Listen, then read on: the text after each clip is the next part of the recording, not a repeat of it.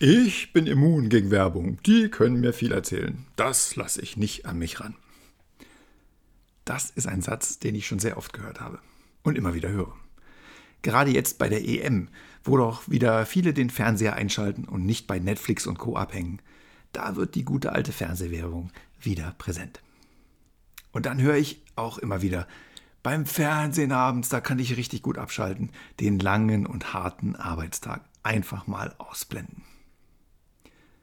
Aber was genau wird denn da abgeschaltet und ausgeblendet? Das ist nämlich unser Bewusstsein.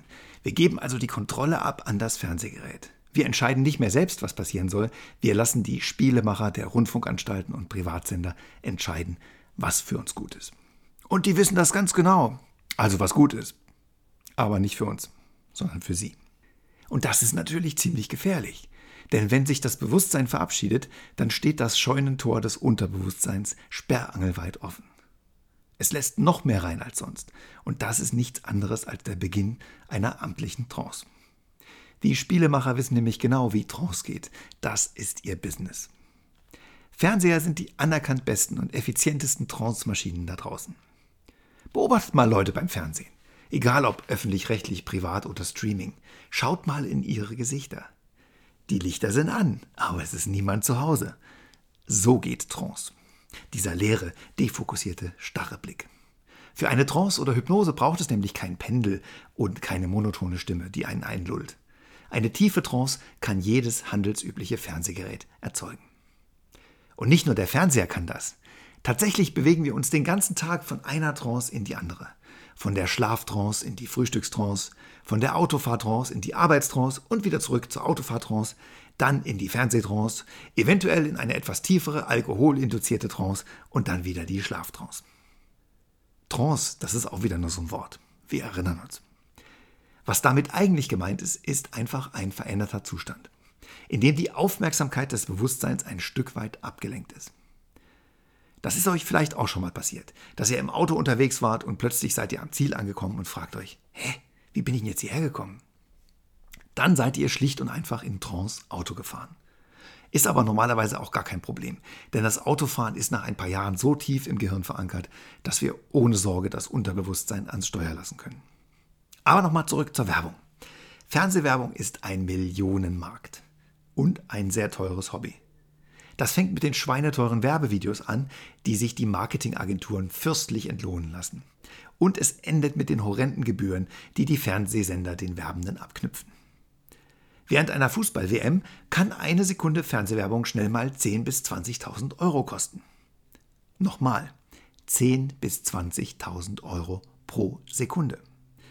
Das heißt, für einen 30 bis 40 Sekunden Werbespot legt eine Marke dann schon ganz schnell mal eine halbe Million Euro hin.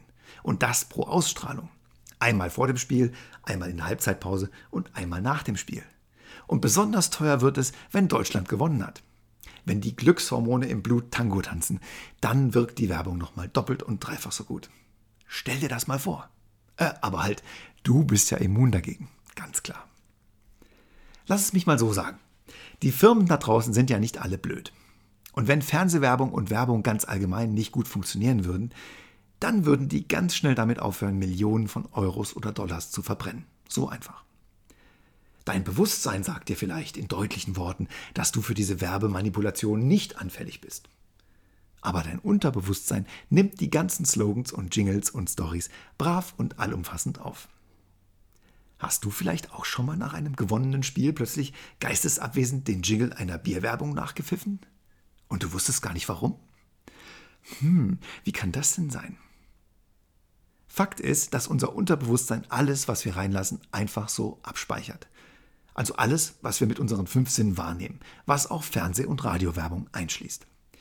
Wir können uns vielleicht nicht an alles bewusst erinnern, aber es ist erstmal drin und macht deshalb irgendwann irgendetwas mit uns. Und wenn wir dann unter Zeitdruck im Supermarkt stehen, dann müssen schnell Entscheidungen getroffen werden. Und rate mal, wer die Entscheidungen trifft. Ja genau, dein Unterbewusstsein, das mit Jingles und Slogans gefüttert wurde. Viel Spaß beim Einkaufen. Und dabei kommt es gar nicht darauf an, ob wir uns positiv oder negativ konditionieren lassen. Ein schönes Beispiel, das für viele eine negative Konditionierung darstellt, ist die Firma Seitenbacher. Da habe ich schon von sehr vielen Menschen gehört, dass ihnen diese Werbung ganz gehörig auf die Nerven geht. Seitenbacher. Aus Sicht des Werbetreibenden heißt das aber übersetzt, die Marke ist im Kopf. Wer sich über etwas aufregt, der beschäftigt sich mit der Sache und dabei ist es völlig egal, mit welcher Art von Emotionen das verbunden ist. Die Marke ist im Kopf und bleibt auch da, ob sie nun nervt oder gefällt. Und auch wenn die Leute bewusst sagen, das kaufe ich nie, weil es so nervt. Viel Erfolg damit. Und auch hier wieder die Gegenüberlegung. Wenn Seitenbacher so nervt, warum sind die dann so dicke und so lange schon im Geschäft? Ich persönlich finde die Seitenbacher Story genial. Da hat jemand keinen Bock gehabt, ins große und teure Marketing-Hamsterrad einzusteigen. Und hat es einfach selber gemacht. Low Budget und super erfolgreich. Hut ab. Also würde ich, wenn ich einen hätte. Ein ganz aktuelles Beispiel für extrem geniales Marketing ist die Ablehnung der Regenbogenbeleuchtung der Allianz Arena beim Spiel Ungarn-Deutschland bei der Fußball-EM 2021. Wenn ich mal einen Marketingberater brauche, dann werde ich mich direkt an die UEFA wenden.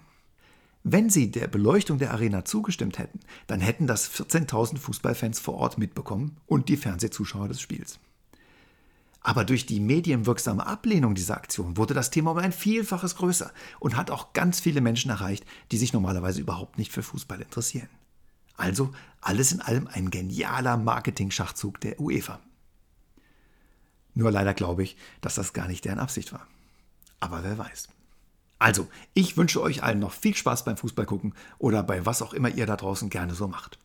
Und immer dran denken, um eure Immunität gegen Werbung aufrechtzuerhalten, muss die Impfung alle zwei Jahre aufgefrischt werden. Am besten in Form von einem NLP-Training. Ich wüsste da jemanden. Also nicht, dass ich da jetzt Werbung machen würde. Nein. Bis bald und passt auf euch auf. Euer Storyteller.